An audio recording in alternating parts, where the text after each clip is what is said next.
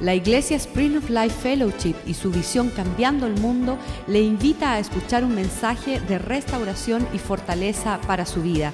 Escuchemos a nuestro invitado.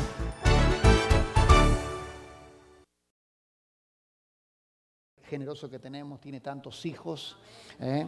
con una misma esposa. ¿Mm? Un padre generoso con una misma esposa, porque hay muchos padres que tienen muchos hijos, pero con distintas esposas. Este tiene una sola esposa, que es la iglesia y tiene muchos hijos y bueno, estoy conociendo cada vez más hijos, cada vez más grande la familia del Señor y bueno, es una bendición poder eh, aceptar la invitación de vuestro pastor para compartir la palabra del Señor hoy domingo, Día del Señor. Eh, yo difícilmente los domingos no esté en la iglesia, a menos que viaje al extranjero. Tenemos tres reuniones los domingos eh, y bueno, la primera reunión de la mañana, le cuento, es interesante porque eh, hace un tiempo atrás, que ya en el mensaje le voy a contar lo que me pasó, eh, una cuestión de salud. Cuando salí del hospital, Dios me habló muy fuerte y me dijo, te hago una pregunta, Víctor. El día de reposo, ¿de quién es el día? Era el día del Señor. Y empezó a ministrarme el Señor y empecé a estudiar el día de reposo. Y era el día del Señor. Y luego el Señor resucita el primer día de la semana y lo convierte en el gran día del Señor, la primicia. Por eso hay gente que no entiende, esto tiene que entenderlo, que estamos en la primicia, estamos en la gracia, el primer día de la semana, ahora le damos la primicia al Señor. Y Dios me habla y dice, ¿qué hacen en mi día ustedes? Entonces me lleva el Señor a la conducta que tuvo una mujer llamada María Magdalena el primer día de la semana. Y el primer día de la semana, cuando estaba todavía oscuro, María Magdalena y con la otra María, dice que salieron de su casa teniendo las especies preparadas de antemano, la habían preparado el día de la propia muerte de Jesús, que fue el día miércoles aproximadamente, dice la historia que es el viernes, pero nada que ver, no coincide. Los que estudian ese se van a dar cuenta que entre miércoles y jueves fue la muerte de Jesús, pues tuvo tres días, no, no coincide el día viernes. Eh, pero no, no importa, no va al caso. Y la cuestión es que la mujer, pasado el día de reposo, se levanta temprano y se van a la tumba. Pero ir a la tumba, a donde habían soldados y que tenían la orden de matar. Antes no había derechos humanos. No habían leyes que amparen. Y máxime que había corrido la, la, noticia de que dicen que va a resucitar. Así que vayan, cuiden la tumba, porque no va a ser cosa que los discípulos vayan, saquen el cuerpo de Jesús y digan resucitó. Por lo tanto, los soldados tenían una misión, custodiar el cuerpo de Jesús para que nadie se lo robe. Imagínate que venga una mujer en la mañana temprano a traer ofrenda o a, buscar al maestro.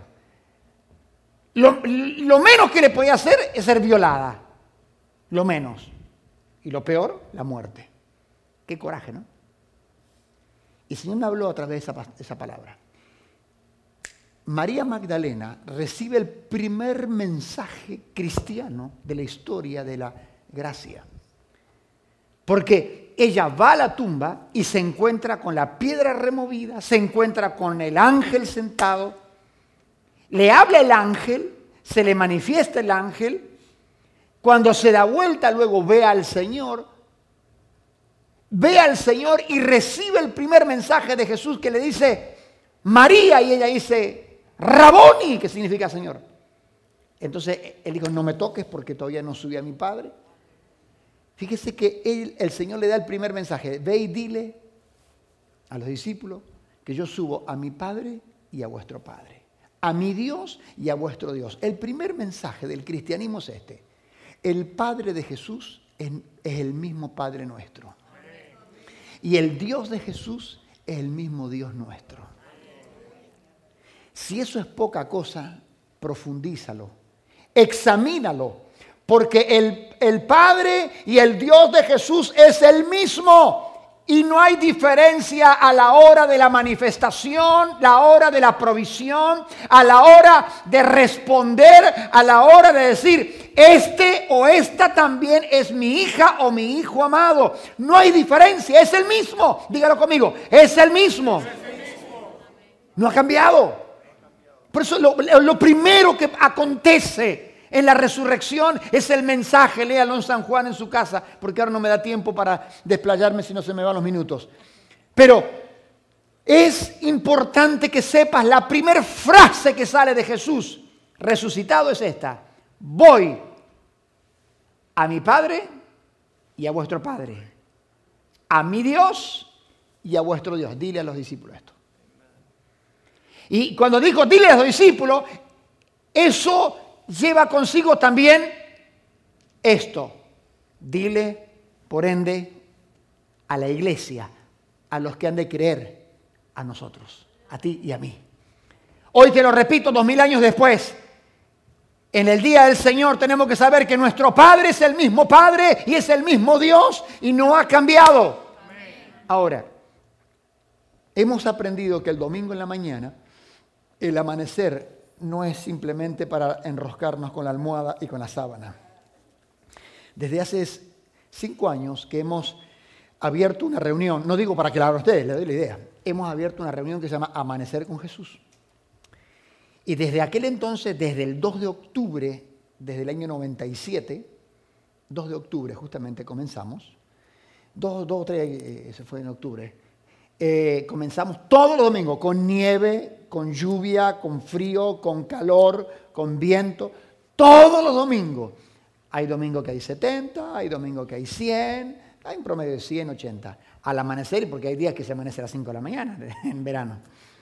Todos los amaneceres tenemos un grupo de gente orando, intercediendo orando para que el domingo sea realmente un domingo de gloria. Luego a las nueve viene la reunión, y sí vienen todos, ya, hay miles de personas, pero, pero el grupo de Amanecer con Jesús es un grupo serio, es un grupo que no, no abandona, está persevera y persevera y persevera.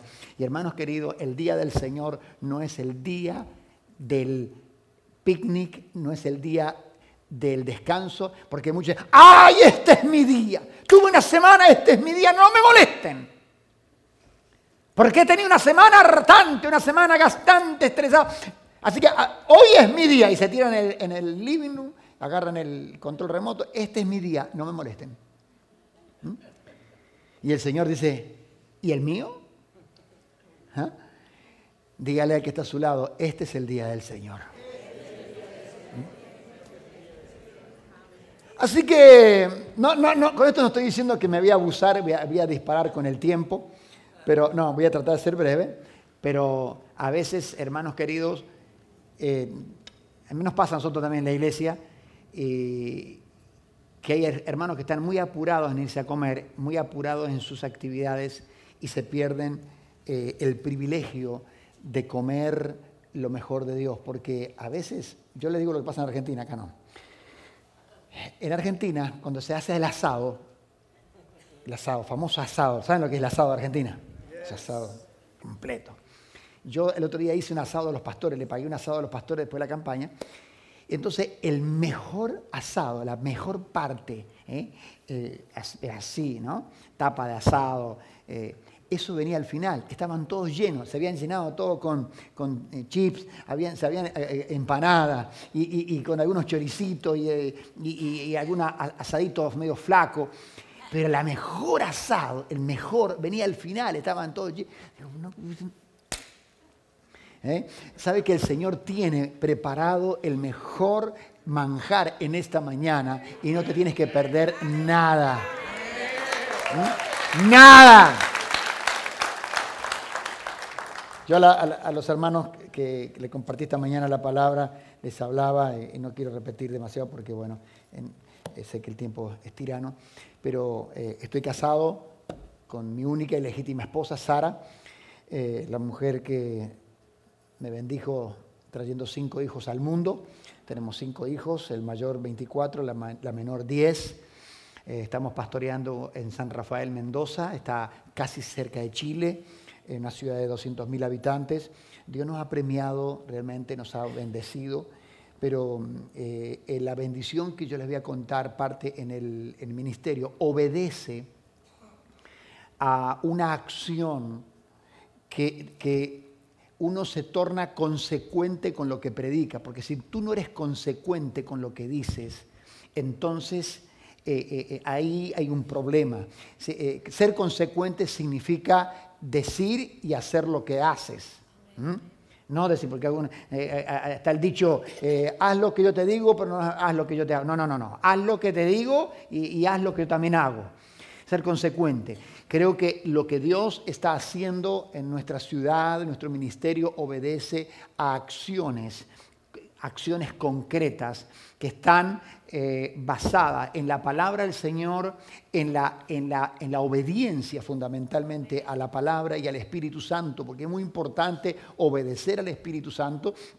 Dios nos ha bendecido con una iglesia muy linda. Yo le contaba a vuestro pastor que no es normal que en Argentina, una ciudad de 200.000 habitantes, no es capital, estamos lejos, a mil kilómetros de Buenos Aires, porque hay un dicho que dice, Dios está en todas partes, pero tiene las oficinas en Buenos Aires como acá, Dios está en todos lados, pero atiende en Washington.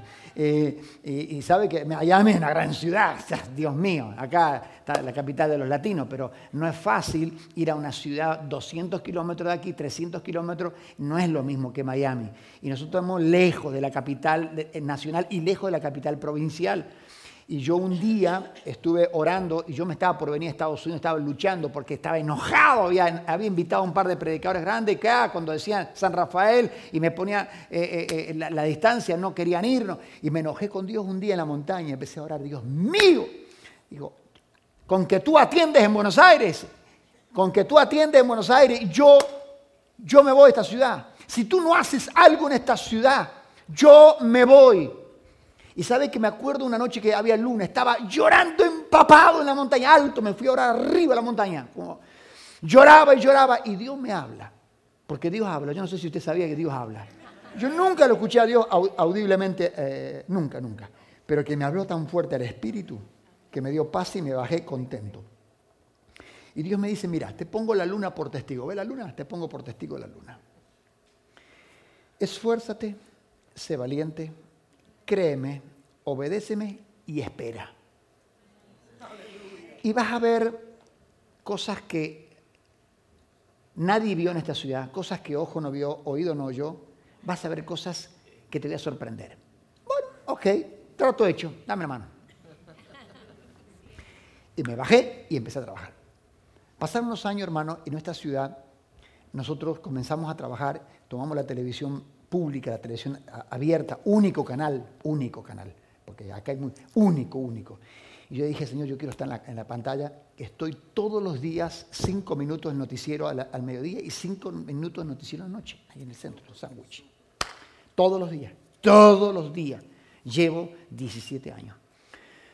Ah, Dios nos dio un canal propio aparte. tenemos nuestro canal propio y tenemos dos estaciones de radio. El Señor nos dio una escuela primaria preciosa, fue premiada como la mejor del Estado este año. El Señor nos dio un equipo de fútbol, tenemos un equipo de fútbol cristiano, salió campeón, es el mejor. Porque para tener, muchos tienen, pero no salen campeones. Hemos salido campeones y vamos primero en este momento, hemos ascendido, vamos primero. Eh, pero con un perfil evangelístico, no es para jugar, competir. Eh, nuestro testimonio eh, tenemos la primera plana casi toda la fin de semana por el comportamiento de la gente, porque justamente eso es lo que llama la atención, el comportamiento. El Señor nos dio una iglesia grande, hermosa, 20 anexos. Dios nos dio muchísimas cosas, muchas que le contaría a mediodía. Hemos hecho congreso, ha ido Marcos Witt, hemos llevado, hemos llevado a Lucas, eh, hemos llevado a tanta gente, a Anacondia, acaba de estar 11 días con nosotros. Y el otro día estábamos con la campaña Anacondia, era un mar de gente, 10, qué sé yo, más de 10 mil personas. Y, me hace recordar, porque cada tanto el Señor me pasa la factura, me dice.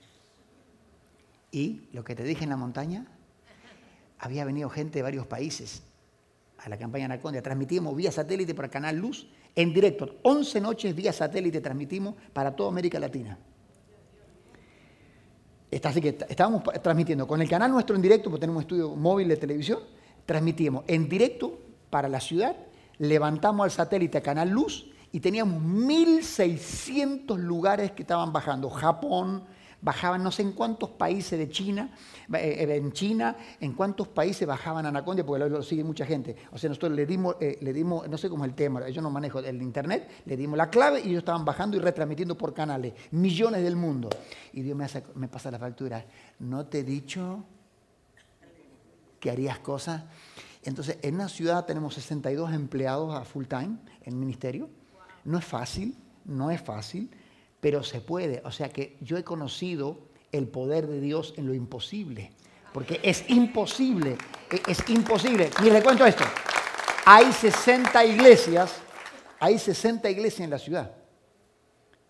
Hay 60 iglesias, tenemos muy buena relación, hicimos la campaña juntos. Las 60 iglesias, yo no sé si llegan a un 35 o un 40% del total de la feligresía. Creo que el 60 o 70 son nada más que nuestra congregación.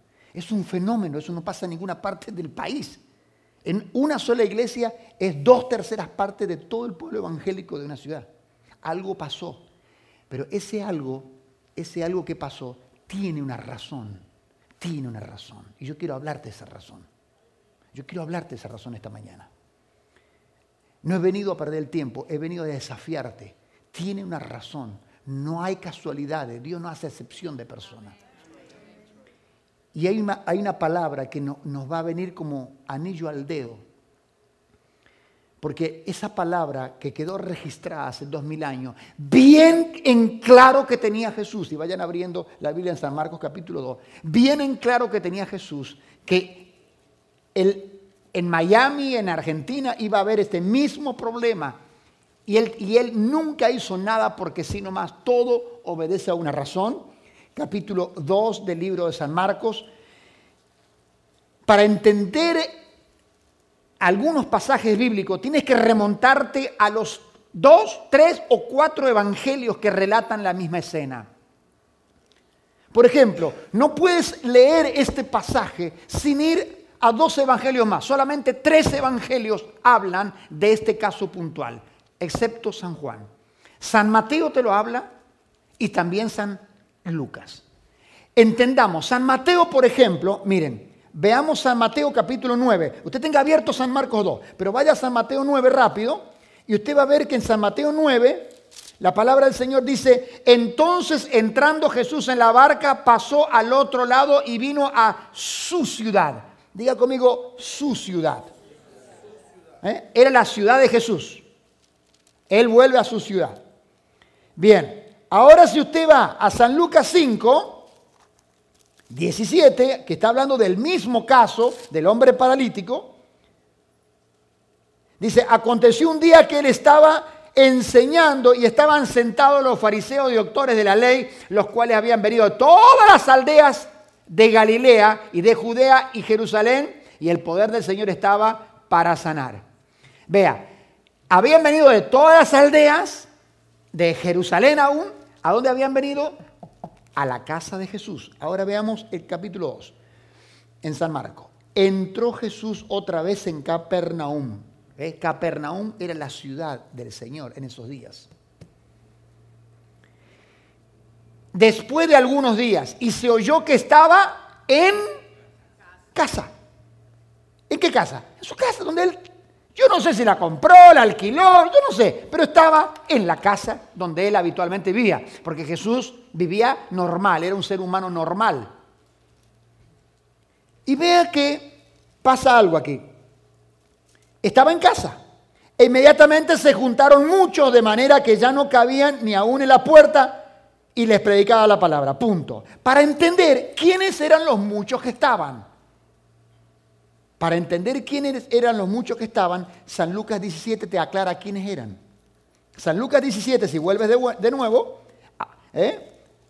te dice, aconteció un día que estaban enseñando, estaban sentados fariseos, doctores de la ley, ¿eh? los cuales habían venido de todas partes de Galilea. Te das cuenta que los muchos que habían en la casa no era cualquier tipo de gente.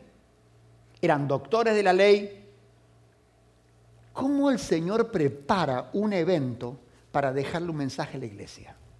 Qué inteligente que me dio. Wow. qué sabio. Ese sí que la tiene clara. Preparó un evento. ¿En qué cabeza cabe que Jesús haga una reunión donde están fariseos, saduceos, doctores de la ley que los tenía acá, acá los tenía? Pues no los podían ni tragar, pues ese eran, eran el, impedimento para que la gente, y ahora lo va a ver, y los tiene a todos ahí adelante. Y la gente amontonada más atrás y el enfermo afuera. ¿En qué cabeza cabe? A ver, en el orden de Dios, ¿dónde tiene el enfermo? Adelante. ¿Quiénes estaban? Los doctores de ley. ¿Se equivocó Jesús? ¿Se equivoca Dios? Bueno, pasó. No, no se equivoca Dios. No hay margen de error. Aquí encontramos un mensaje para la iglesia. Jesús lo preparó. Dios que tiene miles y miles de millones de años en el diseño de la iglesia, preparó un día una actividad en su propia casa para darle un mensaje a la humanidad. ¿Cuál es el mensaje? El mensaje es que Él permitió que en su casa entraran los doctores de la ley, que entraran los intérpretes de la ley, que entraran algunos allegados, curiosos,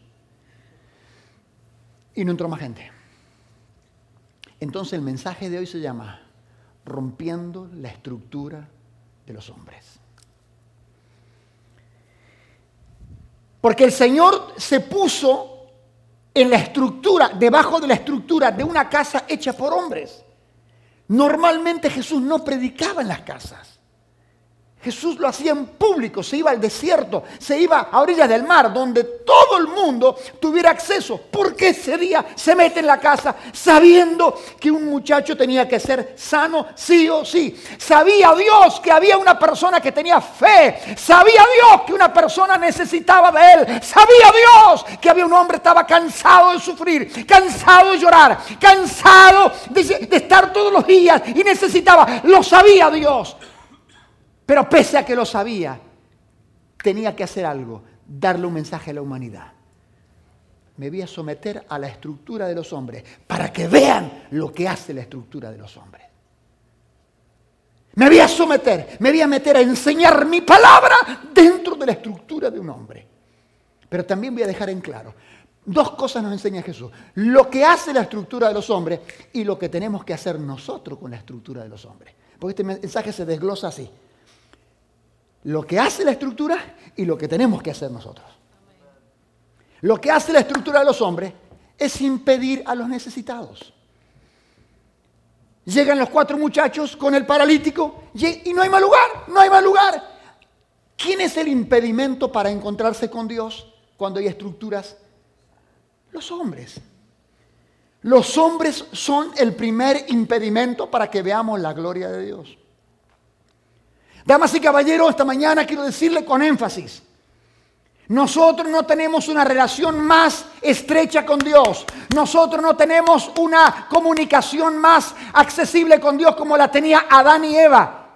No porque no se pueda en este tiempo. Sí se puede. A partir de Cristo podemos llegar a tener la relación que tuvo Adán y Eva. Podemos llegar a tener la intimidad que tenía Adán y Eva y la que tenía Abraham y la que tenía Moisés con Dios en el monte. Solo que los hombres, el sistema y las tendencias no nos permiten.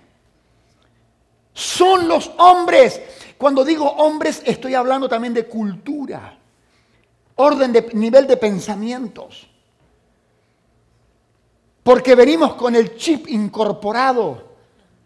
Venimos ya, ya venimos formateados, como se dice en Windows.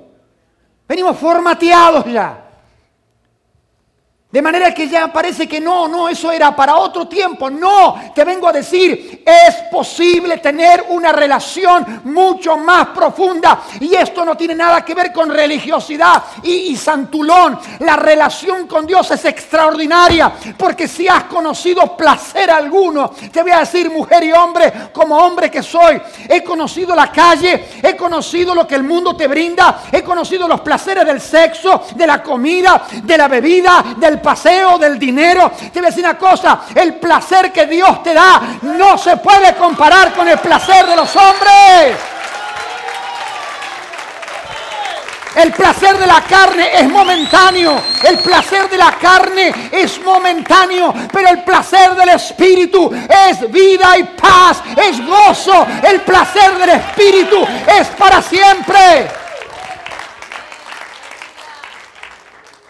Pero solamente lo puedes entender cuando lo experimentas. Porque la pregunta que siempre yo hago en la iglesia, y me gusta cómo me la responde la gente, está, está habituada, por supuesto. Le digo, cuando recibes el Espíritu Santo, el bautismo, la evidencia de hablar en lengua y ser lleno del Espíritu Santo, dígame, explíquemelo, ¿qué se siente? Y todos al unísono dicen, imposible de explicar.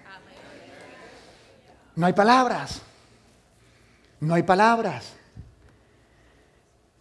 Entonces la satisfacción que Dios te da con su presencia va más allá de una religión.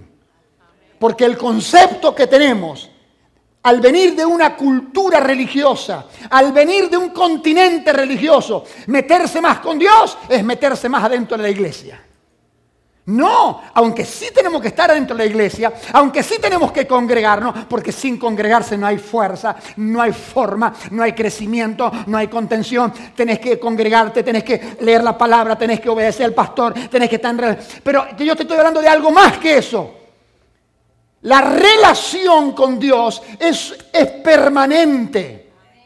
Es en el trabajo, es en la calle, es en el viaje, es en todo lugar. La relación con Dios no te deja temer en el día de la crisis, como leía el pastor. Yo el domingo pasado, hace una semana, yo estoy en Santiago de Chile, tengo cuatro horas de espera. Llegué a las 3 de la tarde a Santiago. Salí de Mendoza Capital, 30 40 minutos de vuelo. Eh, ahí en el, en, el, en el, hall internacional es grandísimo, el aeropuerto muy lindo. Así que me puse, a, almorcé, me encontré con un vecino que estaba de luna de miel. El muchacho estaba con su novia y estaba sentado dándose su beso con su novia. Yo me fui allí a un, en Dufry a comprar una cosita que quería comprar. Unos comían, otros bebían, otros dormían, unos compraban, otros vendían, unos hablaban, otros soñaban. ¿Qué quiere decir, pastor? Ya la escuché. De pronto el que me está cobrando larga la tarjeta de crédito al suelo el pasaporte queda así. ¡Está temblando! Y salió un topo. Mira, los policías que son los americanos, pues ahí hay americanos para, para, el, para el, check, el, check-in de los aviones americanos, están todos los, de los de la. ¿Cómo se llama los de la policía? No, no es aduana. Es la policía aduana. Eh, los security. Son, son americanos y eso, eh, esos son más, más eh, que, rígido. Se le terminó la rigidez. Larga, mire, le faltaban calzoncillos. Porque todo el mundo abandonó. Claro, terremoto 7 grados el domingo pasado. El aeropuerto se movía así, así. Todas las botellas, los perfumes de las mujeres caros al suelo se rompía. Estaba ungido el lugar. Entre el vino, el vino que se caía de las góndolas y el perfume el whisky, este se rompía todo. Increíble, yo nunca había estado en eso. Mire, yo vi la gente, hermano, llorar, tirarse de rodillas, desesperada, porque no podemos salir de ahí adentro. Estábamos adentro del aeropuerto, no se podía salir de adentro. Estaban, y yo vi la gente, entonces yo me puse debajo, de una, de, debajo de la cosa redonda de los pilotes, levanté la mano y empecé a orar. Y se movió todo. Era un ruido, yo nunca había estado en un terremoto así, nunca había estado. Estuve en mi ciudad, pero nada que ver con ese terremoto en Chile. Así se movía el aeropuerto, así. Caían las lámparas, pra, pra, pra, pra, los, todo, se caía todo. Y ahí es donde, donde yo pude apreciar lo que es la relación con Dios y la comunidad. Dije, Señor, yo levanto mis manos, declaro tu cobertura sobre mí y si me tienes que llevar, acá estoy, Señor. acá estoy. Pasó el terremoto y yo le dije a la, mujer, tranquila, tranquila, acá, me decía, tranquila, esto va a pasar, siempre pasó. Hermano, yo por primera vez que me, encuentro en un cuadro donde la, eh, la situación lleva al ser humano a reaccionar, ahí te das cuenta quién eres. Porque, a ver, todos somos guapos y bravos a la hora del púlpito, pero hay que estar en el zapato ahí, ahí, ahí. ahí me di cuenta, no era yo, era la, era la naturaleza que tengo, obvio, ¿no? Porque ahí me puse, me puse, yo obvio, yo no quería que se me caiga nada bajo la cabeza, me puse debajo de una cuestión, levanté la mano, pero yo empecé a orar, y pero la gente gritaba, lloraba, desesperada, le faltaba el aire, mucho oxígeno. ¿Sabe qué? Ahí me di cuenta. ¿Dónde está el ser humano parado? Ahí me di cuenta. Cuando tienes el Espíritu Santo de Dios, cuando tienes la naturaleza de Dios, hermano, en la crisis se, se, demuestra el carácter. En la crisis se demuestra quién eres tú por dentro. Cuando todo va viento en popa no hay problemas. Pero cuando viene el viento contrario, cuando golpea la tormenta, Jesús fue claro y contundente en la, en la, enseñanza de la casa donde está basada sobre la roca y sobre la arena. Cuando viene el agua, viene el viento, viene la crisis, ahí se demuestra qué clase de fundamento tienes. Ahora volviendo a la historia, Jesús está dentro de la estructura de los hombres, sin quebrar la ley, no la estaba quebrando Simplemente estaba permitiendo algo para que nos demos cuenta. Estoy enseñando la palabra dentro de una estructura donde le están impidiendo a que los enfermos lleguen, donde la necesidad llegue. Está tan limitado todo, está tan, está tan estructurado que cualquier necesidad ya no puede llegar a mí. Y eso está pasando hoy en el mundo todo quiere ser tan ordenado, todo quiere ser tan manejado por la lógica, por la mente, que creemos tener control de todas las cosas. Y tenemos que sacar a Dios de acá y dejarlo a Dios que se mueva en libertad. Que Dios, que Dios no esté encapsulado acá. Acá tiene que estar la palabra y acá tiene que estar la palabra. Pero el Espíritu de Dios se tiene que mover con libertad. Y, y entonces el Señor se queda ahí adentro. A ver qué hacen los hombres a ver qué hacen.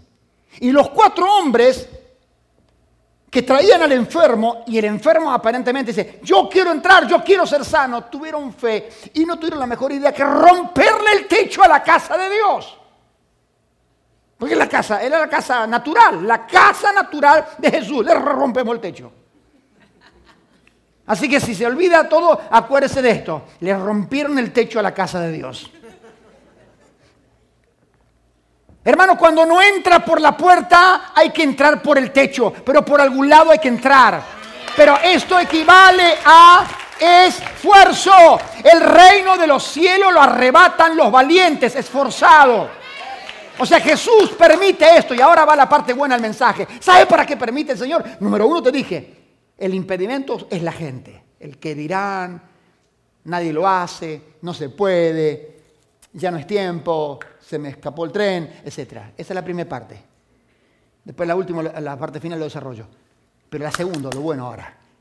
El Señor lo permitió para hacer ver que si, tú quieres algo en la vida, primero tenés que saber, la gente va a ser el impedimento, el sistema va a ser el impedimento, por lo tanto, si quieres algo de Dios, necesitas esforzarse y ser valiente. Sin esfuerzo y sin valentía no hay nada. Entonces, ahora, ahora la respuesta a qué obedece que tanta gente va a nuestro ministerio, hemos crecido tanto en la ciudad y tanta iglesia. Yo se lo dije a los pastores sin ofenderlos, los he motivado otro día y dije, pastores, esto no es arte de casualidad.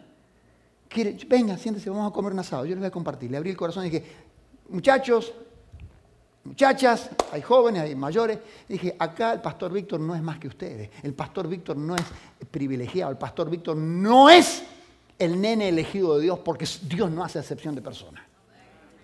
Y a mí no me vengan con el cuento, no, porque Dios a alguno le dio 25. Si le dio 25 porque le da la cabeza para 25 y nunca, nunca le abrió el techo a la cabeza. Claro, Dios te va a dar 25 porque justamente nunca te atreviste a romper el techo. Si rompes el techo vas a ver cómo cambia la historia. No, Dios, Dios, Dios me dio el trabajo nada más que de barrer porque... No, no, Dios te da el trabajo de barrer porque nunca rompiste el techo para pensar que tú puedes ser gerente de una empresa. Dios no te limita a hacer algo. No, no, no, no. Dios te da la libertad de volar y de soñar hasta donde vean tus ojos. Entonces, Dije, muchachos, yo no soy más que ustedes, simplemente he aprendido algo. Hace muchos años yo dije, nada se logra sin esfuerzo y sin disciplina. Nada se logra sin sacrificio. Porque lo primero que vamos a encontrar cuando querramos hacer algo es impedimento, es traba. no, es lo primero. No se puede. No se puede. Mire, le digo más, yo estoy, yo agradezco la invitación del pastor, pero yo no vine exclusivo a predicar, vine por otra razón y aproveché y dije, bueno, ate dos cabos y hacemos dos cosas a la vez. Yo vine a cargar dos o tres contenedores de, cosas para la institución. En este momento solamente dos instituciones a nivel nacional están entrando donaciones, Caritas y, y quienes hablan. ¿Por qué? Porque han puesto tantas trabas, tantas, que sabe que cualquier iglesia no se puede. Y es verdad, si lo miras bien fríamente el papel, no se puede. Y dije, no, no, me rehuso a aceptar el no se puede. Me niego rotundamente el no se puede. Yo necesito entrar. Yo eh, hace poco compramos todo el cielo raso para la escuela compramos 6.700 sillas compramos para la iglesia y los anexos. 6.700. Metí 12 contenedores, a uno tras el otro, sí. Hemos comprado los aire acondicionados grandísimos para el edificio, miles de dólares. Hemos llevado tres contenedores de ropa. Damos a los pobres cantidad de ropa, donamos miles y miles de prendas. Hemos hecho muchas cosas que no voy a entrar en detalle. Ahora tengo que cargar en Cleveland esta semana. Eh, hemos comprado todo eh, para, el secundario. Eh, ahora empezamos con la escuela secundaria y toda la parte mobiliaria la compramos aquí. Pero cuando tú vas a la ley, no se puede. La despachante de no, pastor, no se puede. Y menos con ahora con el Guillermo Moreno que puso un montón de restricciones. No se puede. Yo creo que sí se puede. Primero voy a orar al Señor. Voy a declarar la palabra y luego me voy a forzar, porque no es, no es solamente creer y confesar. Ese versito yo lo conozco, hay muchos predicadores que, hablan así, cree la palabra, confiesa la palabra. No, no, no, cree la palabra, confiesa la palabra y empieza a subir al monte Moriah. Porque Abraham dijo, iremos y volveremos. Sí, iremos y volveremos. Muy fácil decirlo arriba del burro del caballo. Ahora hay que subir tres días el monte Moriah. Vale para arriba con la leña y con el cuchillo y el fuego. Es sacrificio. Hermano, después de declarar la palabra, viene el sacrificio del esfuerzo, el sacrificio de la perseverancia, el sacrificio del esperar, el sacrificio del, del soportar, el sacrificio del no ver resultado, el sacrificio de ver las trabas y los impedimentos. Esos son los sacrificios que hay que enfrentar. Confesar la palabra es fácil. El diablo también la confiesa, pero no la obedece. Es confesar la palabra y poner por obra la palabra. Mira, yo en el año 97 estaba en la oficina trabajando y va, va, va, y la pata o el pie de elefante acá. Algunos ya saben a lo que me refiero. Alcancé a llamar por teléfono. Oscar, Oscar, Oscar. Llame al hospital que me tengo un infarto. Llame al hospital.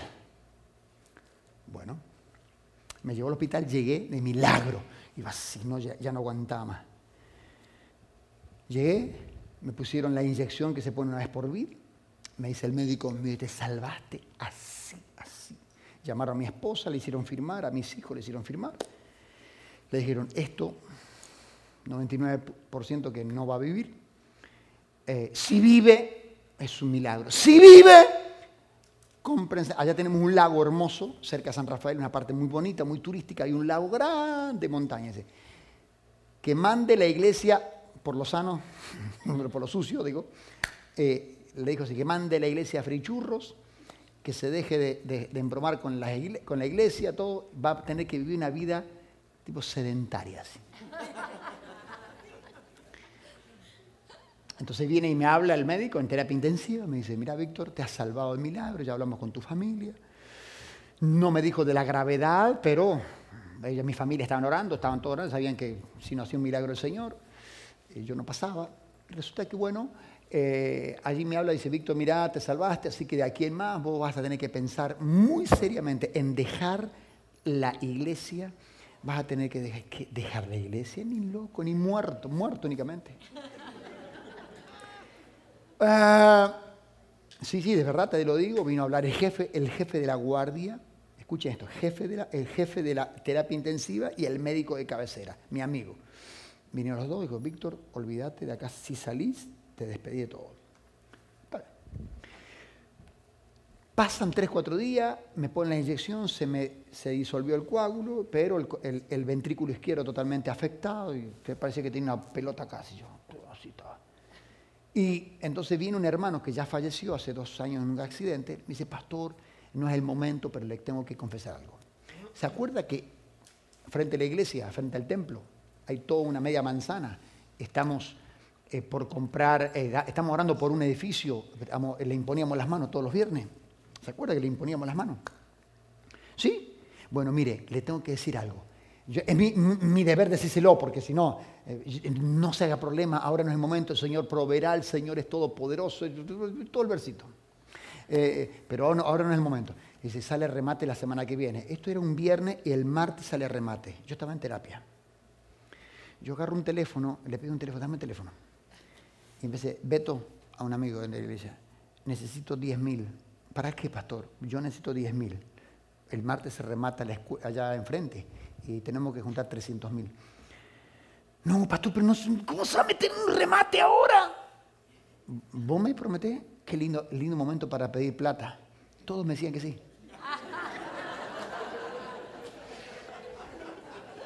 Y está prohibido hablar por teléfono en terapia. La cuestión es que yo me aseguré, me dieron el sí, yo salí de terapia intermedia, me dieron de alta para ir a la casa. En lugar de irme a mi casa, me fui así con ropa. ¿A dónde? A tribunales. Porque a mí el infarto me lo dio saliendo de tribunales, me fui a la oficina. Yo tuve un litigio muy fuerte. La jueza va a la iglesia, la jueza. Y, ella lleva el caso. Para ella es muy difícil llevar el caso justamente siendo juez.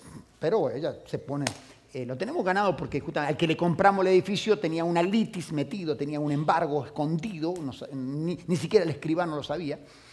Y yo, tuve una conciliación obligatoria. ¿Y qué conciliar con el diablo? No se puede.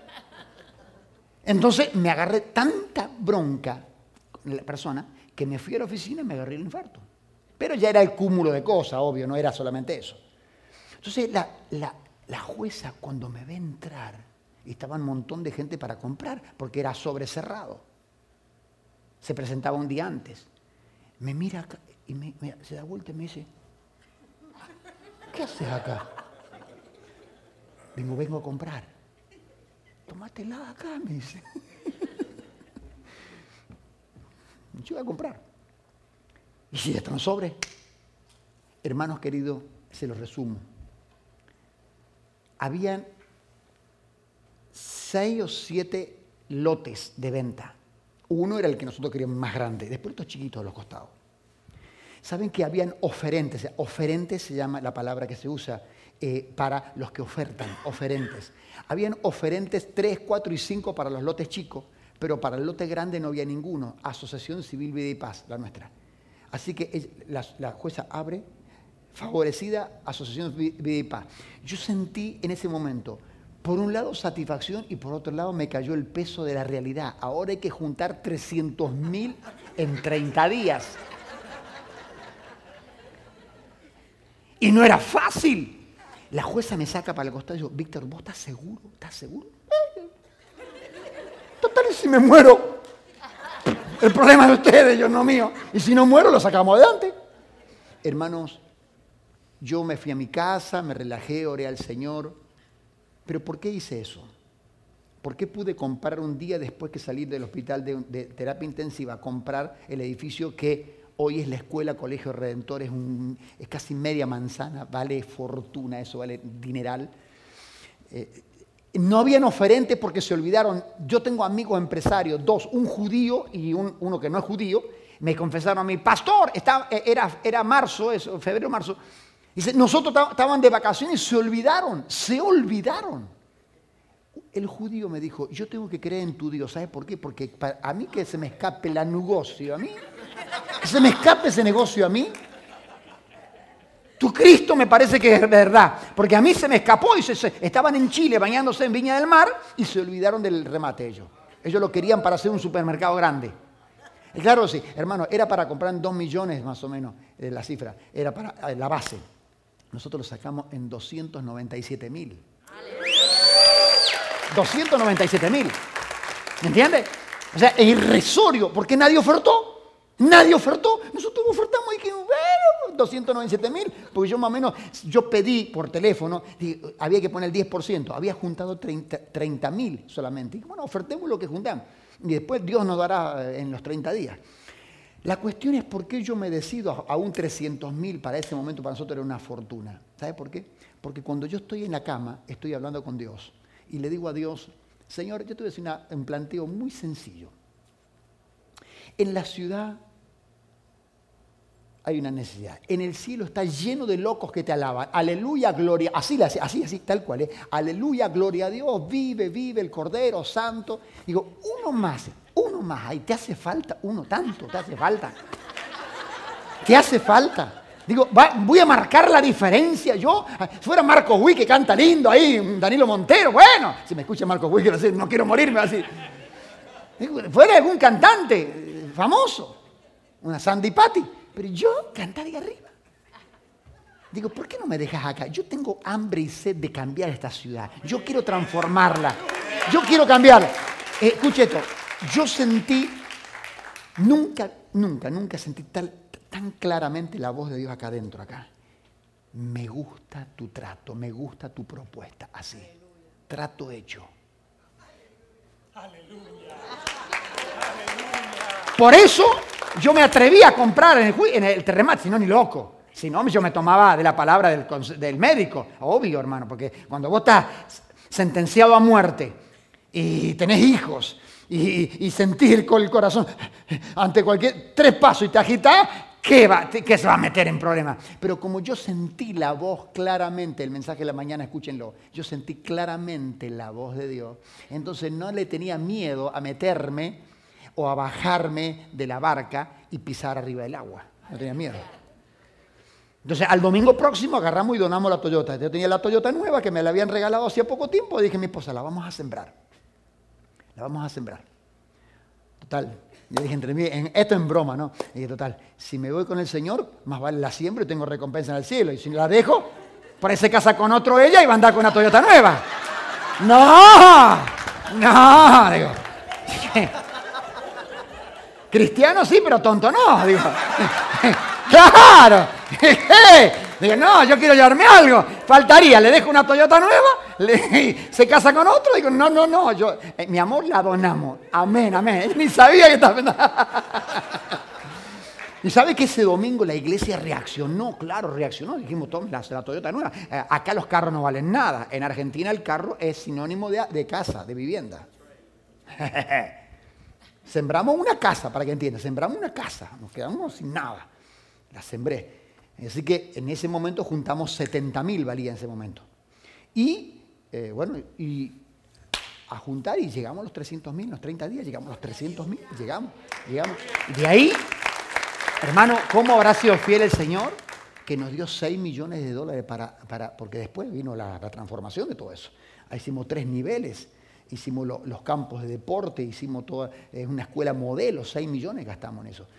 Y eso todo lo proveyó el Señor porque yo le creía la palabra, hice un trato con Él, hice un trato, hice un trato. Entonces, yo, eh, ahí voy, yo, la palabra es fácil soltarla, pero después hay que ser consecuente, hay que esforzarse. Yo, yo podía haber dicho, no, bueno, ahora me voy a la casa, me voy a cuidar. No, no, no, yo le creía la palabra y dije, ok, ahora sí me remango. Hermano, yo trabajo, sin exagerarle, cinco veces más, sin exagerarle, cinco veces más que antes del infarto. Ah, y, hace poco la municipalidad hace un evento donde tenemos que, hay que dar una charla a los, a, los familiares de los enfermos terminales para saber cómo tratar con un enfermo terminal. Entonces invita a quién? Doctor Lima, el encargado de terapia intensiva del hospital. ¿Y a quién? Al reverendo Dorochu, los dos sentados. Y le digo, loco, ¿no era que vos me dijiste que me iba a morir? Ahora le vamos a enseñar a todos. Nos reíamos los dos. Decía, vos me dijiste que yo me iba a morir. Y ahora estamos enseñando a la gente cómo, cómo enfrentar la muerte. Nos reía. Eh, hay que querer reventar, ese pastor. El médico, no el Lima, el jefe de la guardia, sino el médico cabecera, a los tres meses se entregó al Señor. Vino a la iglesia. Porque no pudo creer. Él dice, esto hay que creer reventar. Dice, yo sé cómo estaba tu corazón. Digo, ok. Lo que pasa es que yo hice un trato con Dios, no con vos. Yo hice un trato con Dios, yo le quería la palabra.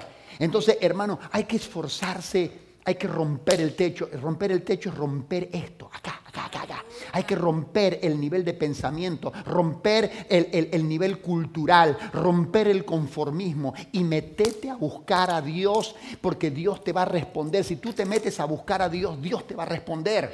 Necesitas buscarlo de otra manera, una manera intensiva, en una manera profunda. Tienes que meterte a buscarlo y decir, tengo hambre y sed de ti, Señor, quiero conocer tu poder, no solamente tu presencia, porque mucha gente dice, quiero tu presencia y Dios dice, ¿para qué? Y para sentirte, para...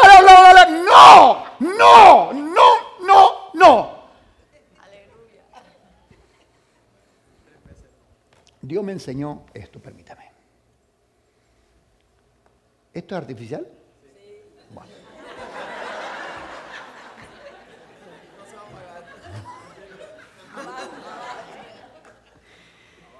Un día estoy predicando sobre el Espíritu Santo y Dios me da una, una, enseñanza.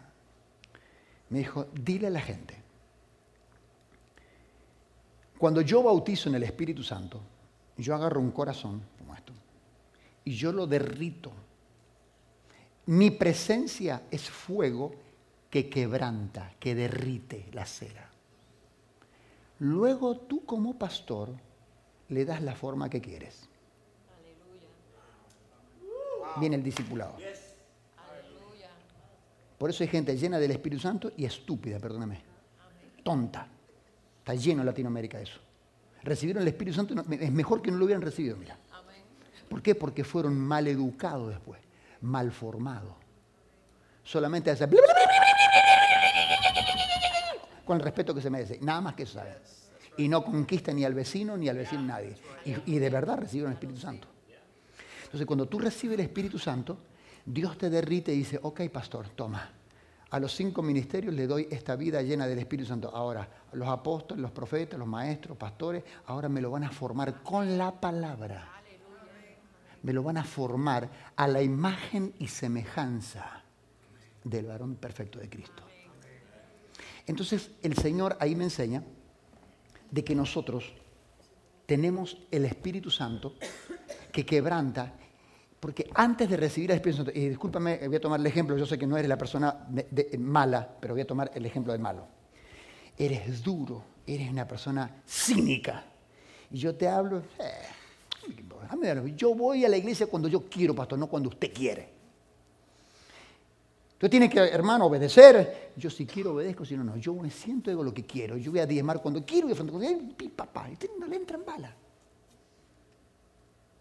Y uno le predica, viene el pastor Víctor, viene el pastor Carlos, Joaquín, viene... Viene el Espíritu Santo.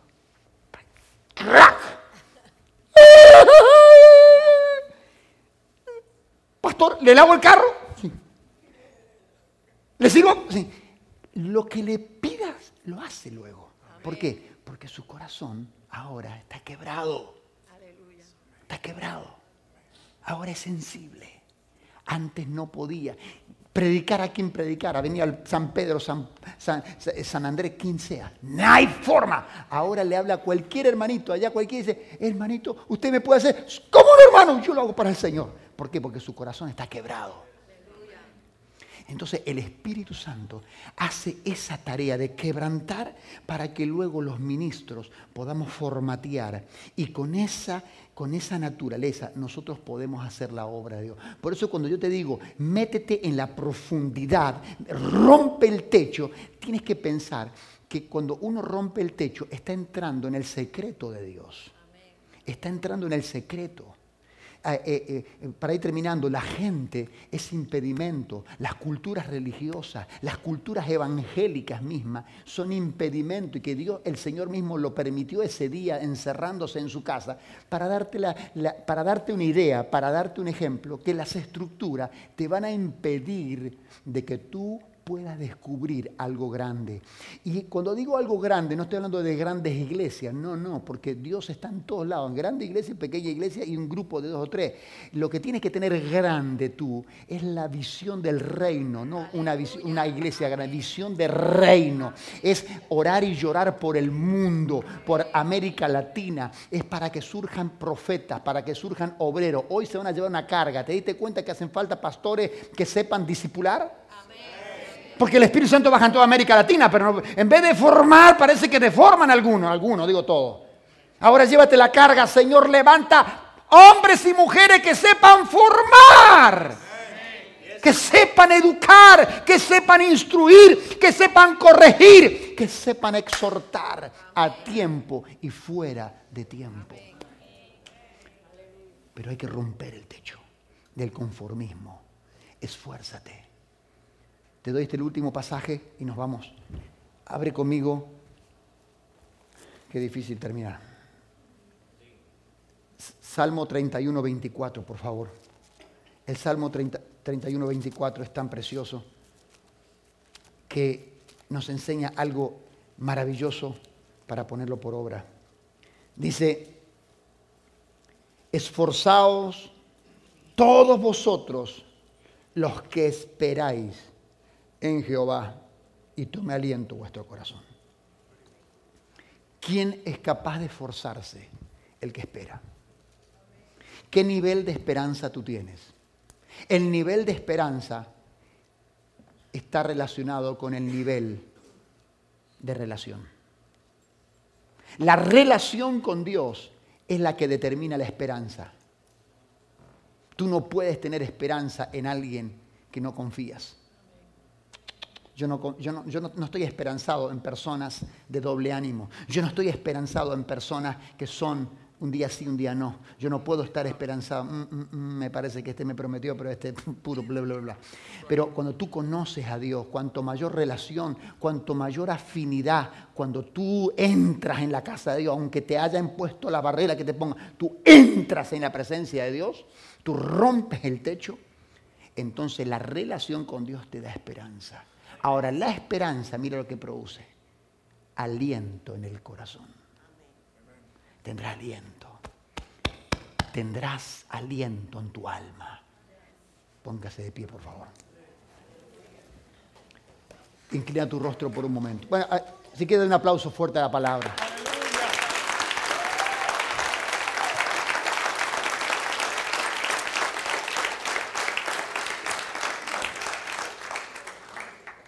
Yo quiero orar en esta mañana por personas que quieren romper el techo del conformismo, romper el techo de la comodidad, romper el techo de la estrechez espiritual, romper el techo del legalismo. No sé cuál techo tú tienes, no sé cuál techo, pero hay un techo. Ese techo lo han hecho los hombres, no lo hizo Dios. Y aún Dios está debajo de ese techo también porque Dios es tan grande que está en todos lados.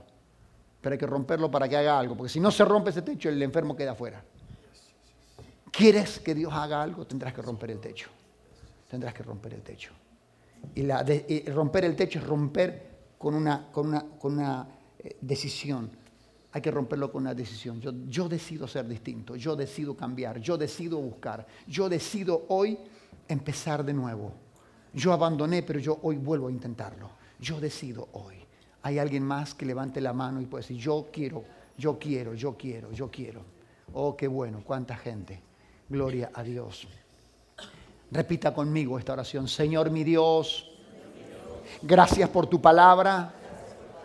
Has llegado a lo profundo de mi ser y me has revelado tu voluntad. Gracias por lo que hiciste en Capernaum, porque has dejado una clara enseñanza para que hoy nosotros podamos ver que siempre habrán impedimentos y serán los hombres, sus costumbres, tradiciones y sistemas. Pero yo hoy creo en la palabra que me desafía a una mayor relación, a un quebrantamiento para llegar a ser a tu imagen y semejanza.